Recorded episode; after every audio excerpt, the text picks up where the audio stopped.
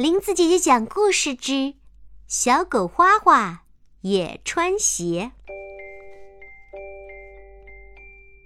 浩浩家有一只小狗叫花花。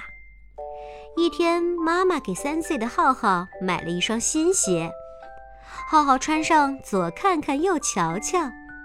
家里的小花狗跑了过来，舔了舔浩浩的鞋。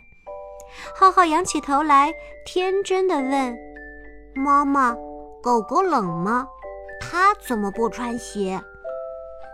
妈妈顺口说了一句：“你去问它吧。”于是浩浩低下头，对着小狗的耳朵说：“小狗狗，你冷吗？我给你穿鞋好吗？”突然，它大叫起来：“妈妈，妈妈！”狗狗说它冷，它向我点头呢。不知什么时候，浩浩把自己的鞋脱了下来，套在小狗的两只前脚上。妈妈还差两只脚呢，差两只什么脚？狗狗还差两只脚没有鞋呢。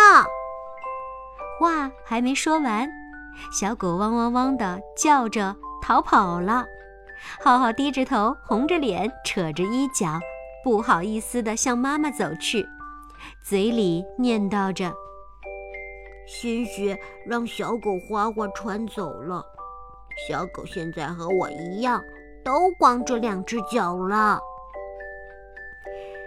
林子姐姐讲故事，今天的故事讲完了，别忘了每天晚上要听林子姐姐讲故事。